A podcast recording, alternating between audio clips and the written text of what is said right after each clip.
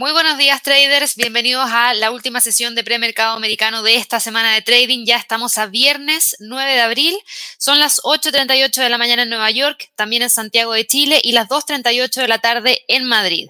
Hoy día les quiero presentar a Eduardo, él nos va a estar acompañando en las sesiones de los lives que realizamos tanto de premercado americano como horizonte de trading, seguimiento en vivo del petróleo y también premercado asiático junto a Javier, ya que como habilitamos la, la sesión de Super Chat, él va a tener que apoyarme con las preguntas que envían aquellas personas que van a utilizar el super chat y por supuesto también los miembros del canal. Así que bienvenido Eduardo.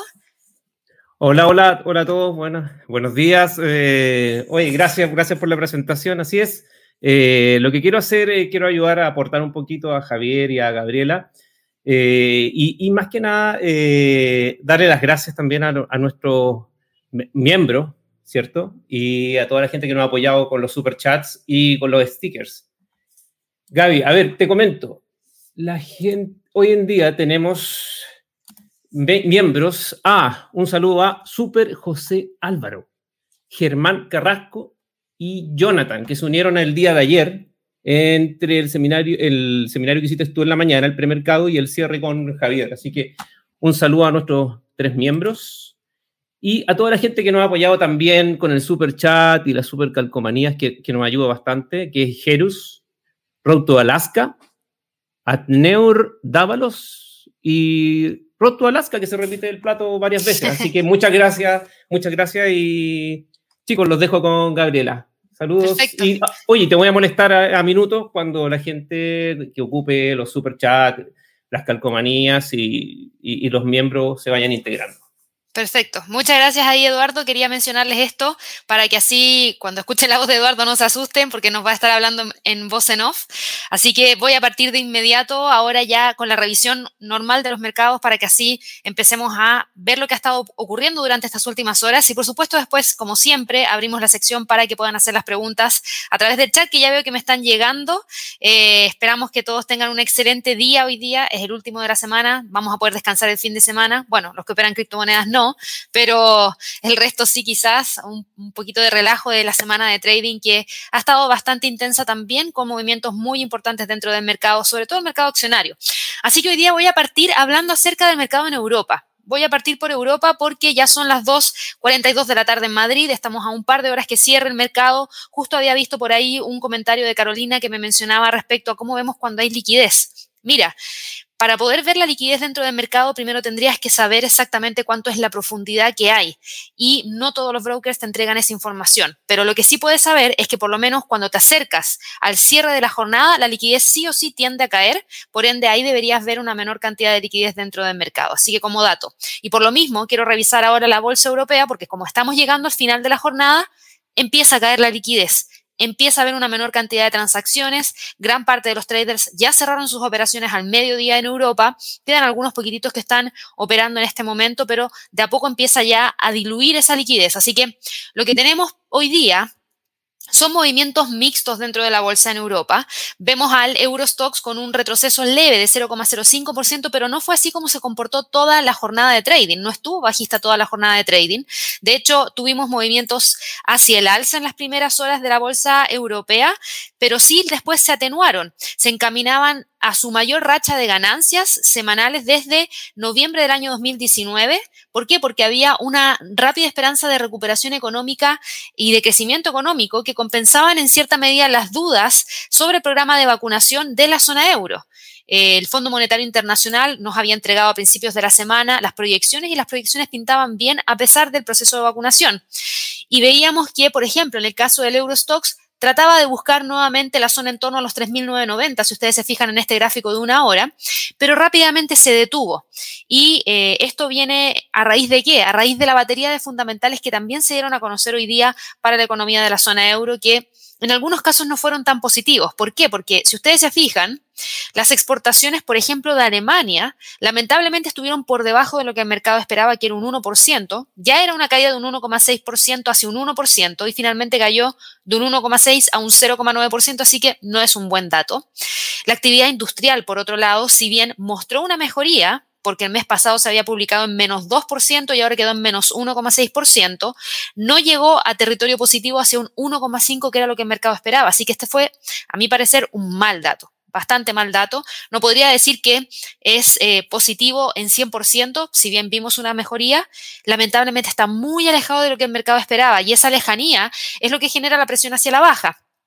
Por otro lado, también conocimos declaraciones de eh, Guindos, del vicepresidente del Banco Central Europeo, y actividad industrial de España. Y la actividad industrial de España también fue peor de lo que el mercado esperaba. El mercado esperaba una mejoría desde menos 2,3% hacia un 1,3% en territorio negativo en todos los casos. Y finalmente se terminó publicando en menos 2,1%, así que no logró la mejoría que el mercado esperaba. Y además de eso, tenemos un dato. Em, el gobierno de España recortó hoy su previsión de recuperación económica para este año para reflejar la contracción inducida por la pandemia en el primer trimestre y los retrasos previstos en la llegada de los fondos de rescate de la Unión Europea. Así que ya generaron un ajuste y ahora el gobierno español espera que el Producto Interno Bruto crezca un 6,5% en el año 2021 frente al 7,2% que era lo que el mercado esperaba y el gobierno esperaba anteriormente. Así que esto no es eh, algo positivo es algo negativo y obviamente genera presión no solamente en el IBEX, no solamente en el Eurostock, sino que en otros índices también. Pero en este momento lo que tenemos frenado probablemente y se mantenga durante el resto de las horas que quedan para cerrar esta semana de trading es el Eurostox y probablemente termine cerrando la jornada entre los 3.990 y los 3.970 como niveles más importantes. Viene oscilando dentro de esta zona desde el día de ayer a las 4 de la tarde. En el caso del DAX, el DAX, a pesar de haber tenido estos datos malos que yo les menciono, sí logra moverse levemente hacia el alza, pero si ustedes se fijan, y yo voy un gráfico diario, por más que hoy día se esté moviendo hacia el alza, no ha logrado alcanzar, por ejemplo, los máximos que tuvimos durante la jornada de trading del día de ayer, cuando el precio llegó a los 15.285. Se mantiene, eso sí, dentro de la zona que hemos seguido monitoreando durante todos estos días, los 15.300 y los 15.200. Y si vamos a mirar el gráfico de una hora, en términos de volatilidad que se espera o movimiento que se espera para el precio de cierre, también podemos destacar una zona de congestión que probablemente mantenga entre los 15.280 y los 15.200, que yo creo que son los niveles más importantes para el resto de la jornada en cuanto al DAX. Probablemente cierre dentro de esa zona. El IBEX de España sí mostró una caída un poquito más importante por la información que yo les menciono. El retroceso es de 0,27%. Obviamente eso nos deja con, eh, con el respete de esta línea de tendencia bajista. O sea, el índice está respetando esta línea que habíamos trazado en base a los máximos del día 6, en base a los máximos del día de ayer, y finalmente hoy día quiebra momentáneamente cuando tuvimos la apertura, en donde yo les mencionaba que con todo el sentimiento que había dentro del mercado tras las declaraciones de Powell el día de ayer, había un optimismo que generó un movimiento hacia el alza, pero luego, con los datos de Europa, luego, con la información proveniente desde España, rápidamente el IBEX retrocede y está ahora acumulando un retroceso de un 0,28%. Y eso nos deja, sí, todavía en gráficos diarios, dentro de un canal alcista, todavía moviéndose entre los 8.683, 8.561, que ha sido los niveles que ha mantenido durante toda esta semana de trading. Pero si nos vamos a mirar el gráfico de una hora, en el gráfico de una hora, fíjense en lo siguiente. Hay una pequeña zona de detención. Estamos llegando al final de esta jornada de trading y el precio podría tratar de cerrar dentro de las próximas horas entre los 8.562 y los 8.620, que son los niveles que mantiene desde las 4 de la mañana del día de hoy. Fíjense que la caída más importante vino alrededor de las 3 de la mañana hora de Nueva York y eso obviamente vino a raíz de toda esta información que yo les acabo de mencionar. Así que bueno, esto es el movimiento de los índices en Europa. ¿Qué pasa con el FTSE? El FTSE no se está moviendo con fuerza hacia el alza y de hecho si vamos a mirar el gráfico diario, el FTSE está corrigiendo. Hoy día alcanzó un máximo en torno a los 6.962. La renta variable de la Bolsa de Londres se ha comportado muy bien durante toda esta semana. El FTSE eh, logró también alcanzar un máximo a medida que el precio ha ido recuperando, fíjense en el gráfico mensual, ha ido recuperando el terreno perdido a raíz de la pandemia. Y eso nos deja esta semana probablemente cerrando por sobre los 6.920 que teníamos marcado acá, por debajo de los 6.960, pero ya tratando de alcanzar la zona en torno a los 7.000. Si nosotros nos vamos al gráfico diario y en términos de fundamentales para el Reino Unido, hoy día lo único que tuvimos fue información proveniente desde el indicador Halifax de precios de vivienda, en donde el mercado vio una mejoría, 1,1% en términos mensuales y en términos anuales quedando en 6,5%. Y el Banco de Inglaterra hoy día entregó eh, su boletín trimestral pero en el boletín trimestral no entregó mucha información respecto a lo que ya se ha conocido, o sea, es más de lo mismo. Eso es lo que quiero decir, es más de lo mismo, entonces la verdad es que eso no genera gran movimiento dentro del mercado. Lo único que sí tuvimos como información, obviamente, es el fallecimiento del príncipe eh, de Edimburgo, el esposo de la reina Isabel, que ya partieron todos los protocolos a raíz del fallecimiento. La BBC anunció ya este fallecimiento con el protocolo estándar, que es que todas las personas estén de luto dentro de la BBC y obviamente siguiendo una agenda durante el día a raíz de lo mismo. Pero si ustedes se fijan, eso no impacta dentro del mercado, la verdad. No genera ningún impacto directo porque no tiene repercusiones dentro de la bolsa en eh, Londres. Lo que sí tenemos es un comportamiento a raíz de qué?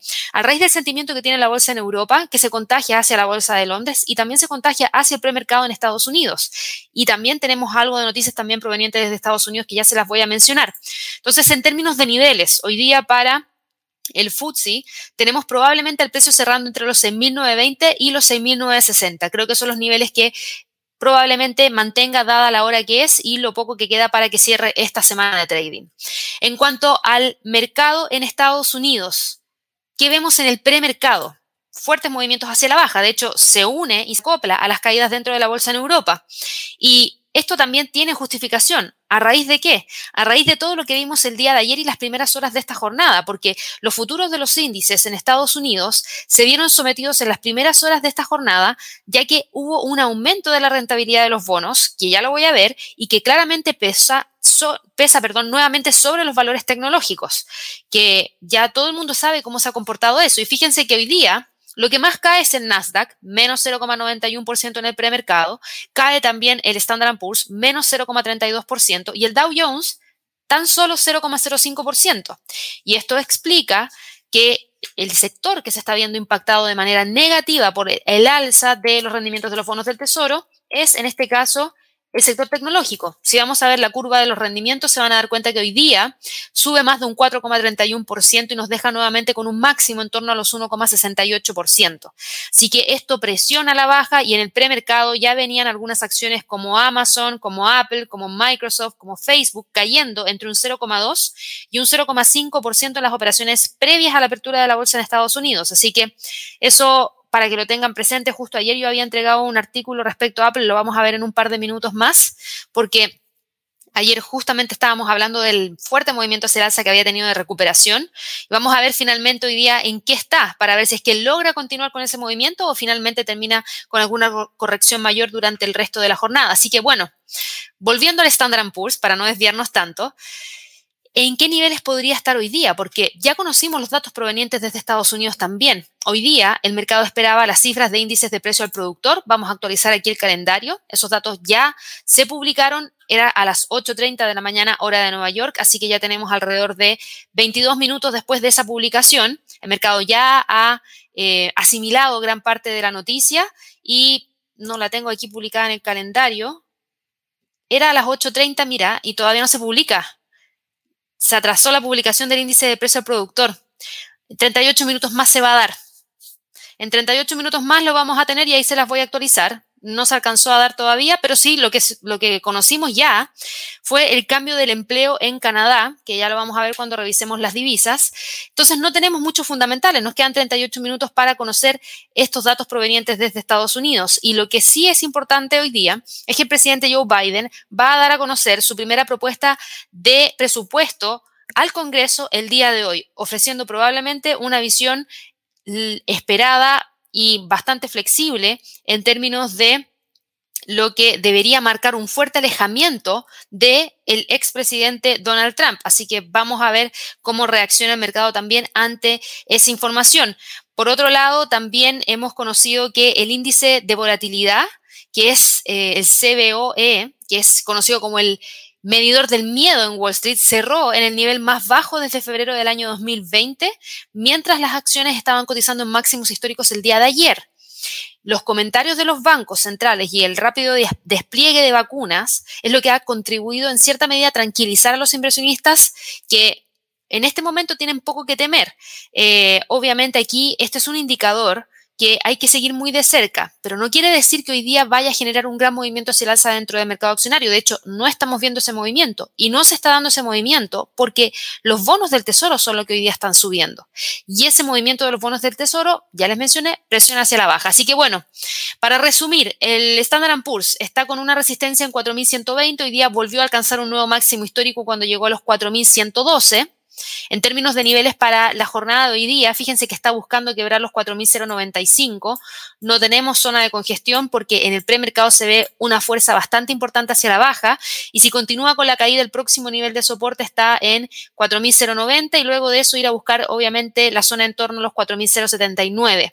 El Nasdaq también tiene un, un movimiento bajista importante y fíjense que llegó el día de ayer a un máximo en 13.855 y desde ahí comenzó el movimiento hacia la baja. Aquí ustedes pueden trazar una línea de tendencia bajista que se, que se mantiene bastante bien en estas primeras horas del premercado y ahora mismo está con un movimiento importante hacia la baja de retroceso de un 0,44%. Y esto obviamente que genera mucha presión en búsqueda de los próximos niveles donde el nivel más importante de soporte lo tiene en torno a los 13.600 puntos, que es el próximo nivel que el precio podría tratar de alcanzar.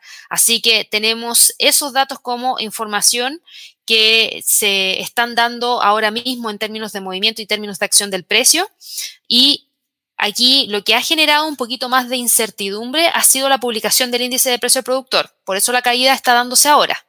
¿ya? ¿Y por qué lo menciono? Porque la cifra tendría que haberse publicado a las 8.30 horas de Nueva York. Así estaba calendarizado. Ustedes mismos lo vieron antes de que yo actualizara el calendario. Era a las 8.30. Y ahora dicen dentro de 38 minutos más. Y más encima es tentativa la hora. No están seguros de la hora en la cual se va a publicar y eso genera un poquito de incertidumbre. Es primera vez que el índice de precio del productor se atrasa. Entonces, algo tiene que haber pasado con la cifra, que el dato no salió a la primera como normalmente sale. Así que eso genera un poquito de incertidumbre y empuja el precio de los índices en estos minutos hacia la baja. Así que, ojo, porque de continuar cayendo podría buscar los 13.600. Todo va a depender de cómo salga el resultado del índice de precios al productor y, eh, obviamente, Aquí hay mucha, mucha, mucha especulación. Ya tenemos aquí algunos datos en donde hay algunas proyecciones del índice de precio al productor de parte de algunos proveedores en donde em, estaban viendo cifras de precios de índice al productor esperado 0,5% y finalmente publicado en torno a un 1%, dejando de lado el ítem de alimento y energía, 0,2% esperado versus 0,7% que al parecer se publica, y esto es información proveniente desde Lisman. Em, como les digo, no salió la cifra oficial y hay todavía mucha, mucha especulación y podría ser quizás que efectivamente tengamos eh, el dato. Y de hecho, miren, aquí les voy a mostrar porque yo, para que vean que estoy revisando la información al mismo tiempo que ustedes, eh, y aquí hay un comentario, miren, Twitter. Twitter nos entrega esta información, yo por eso uso mucho Twitter para eh, seguir noticias de trading. Fíjense la información hace dos minutos. Disculpen por el retraso en las cifras de índices de precio al productor. Aquí están los detalles. El precio, el índice de precio al productor para la demanda final aumentó en un 1% en el mes de marzo. Eh, obviamente ajustado estacionalmente, y los precios de la demanda final estuvieron en torno a un 0,5% en el mes de febrero y un 1,3% en el mes de enero. O sea, ajustaron los datos también. Y aquí entregaron toda la información y efectivamente salió retrasado y hubo harto ajuste.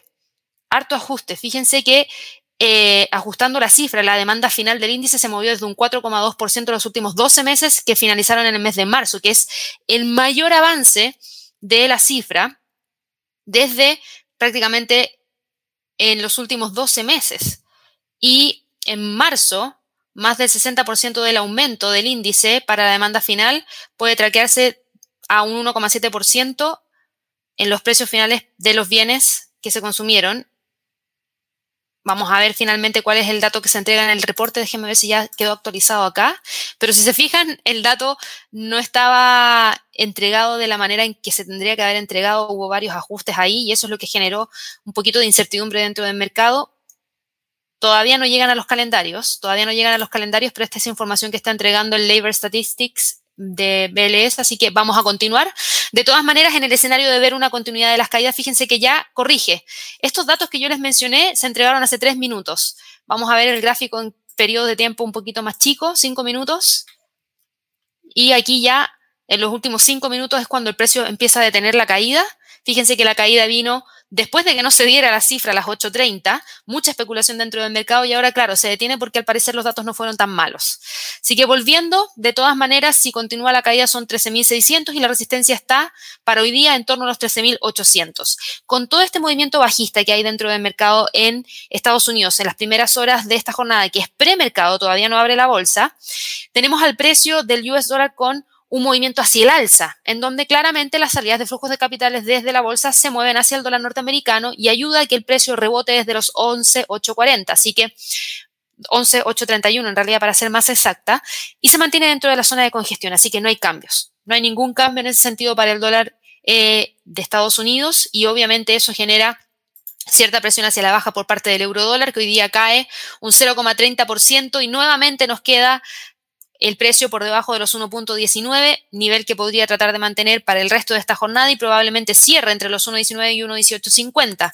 Para la libra esterlina también hay caídas hoy día, tan solo de un 0,11%, pero fue una caída importante la que hemos tenido en las últimas tres jornadas de trading, pasando desde los 1.39 a los 1.37. Fíjense que en algunos momentos el precio de la libra incluso logró quebrar los 1.37, llegando a mínimos en torno a los 1.3669 y se queda dentro de esta zona de congestión para poder obviamente evaluar el precio de cierre de esta semana. El dólar frente al yen recupera el terreno perdido.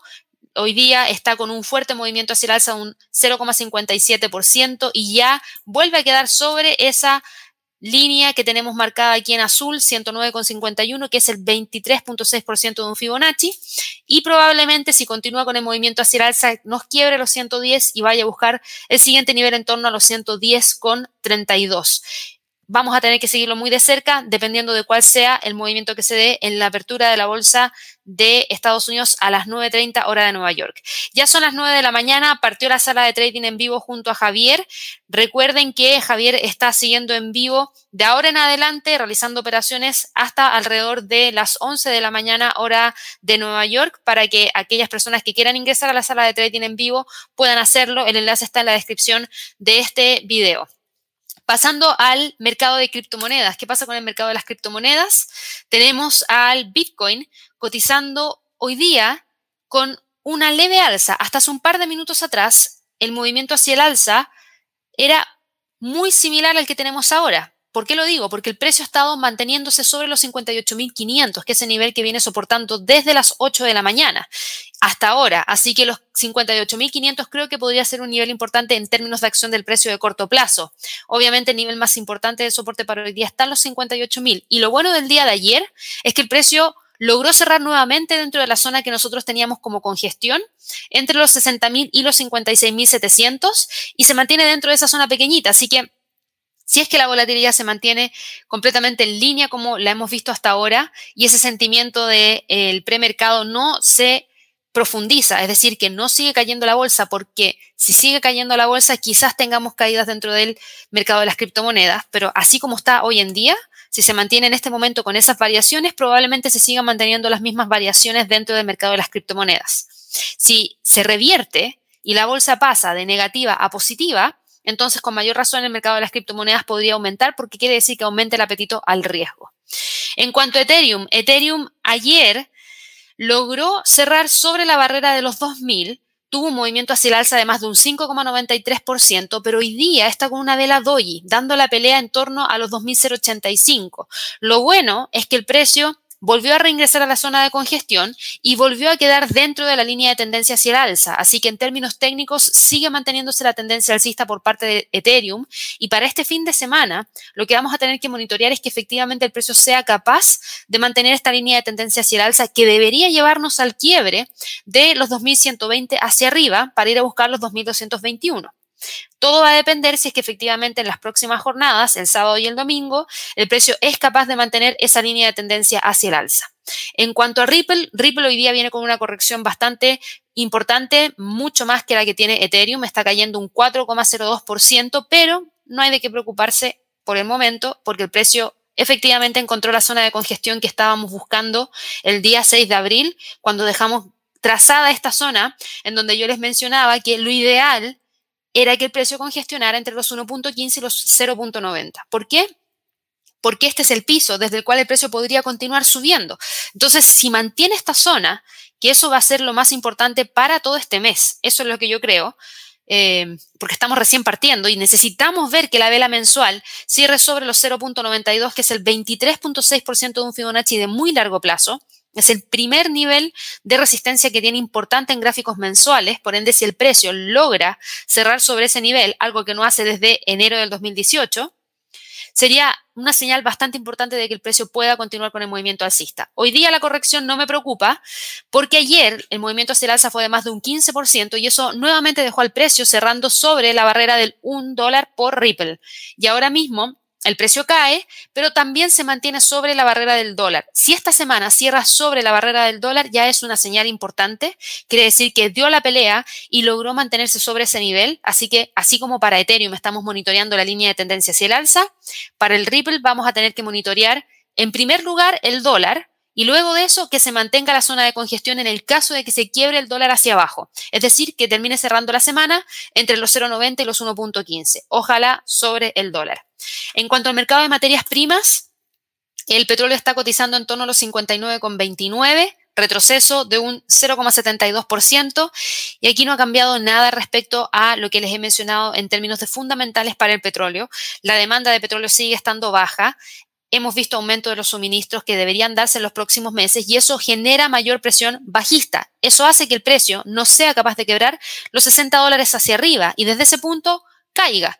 Y hoy día probablemente termine cerrando una vez más entre los 60 y los 59, algo que viene haciendo desde el día 6 eh, de abril, que es donde el precio logró encontrar esa zona en la cual ha estado oscilando las últimas jornadas de trading. Así que para hoy día, 60 y 59 me parecen niveles bastante adecuados. En cuanto al oro, Lamentablemente sé que muchos estaban siguiendo la ruptura que vimos ayer y el hecho de que los rendimientos de los bonos del tesoro subieran generó fuertes caídas en el oro, lamentablemente. ¿Por qué?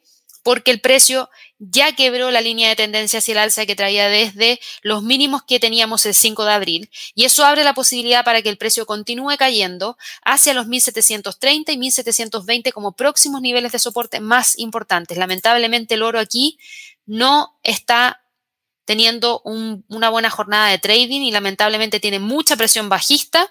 Lo único que podría cambiar es que los rendimientos de los bonos del Tesoro hoy día corrijan, que se ve poco probable, y terminen cerrando con poco avance. Es lo único que podría darle espacio al oro, pero si los rendimientos de los bonos siguen subiendo, el oro va a seguir presionado hacia la baja, así que mucho ojo a aquellas personas que están largas en este instrumento.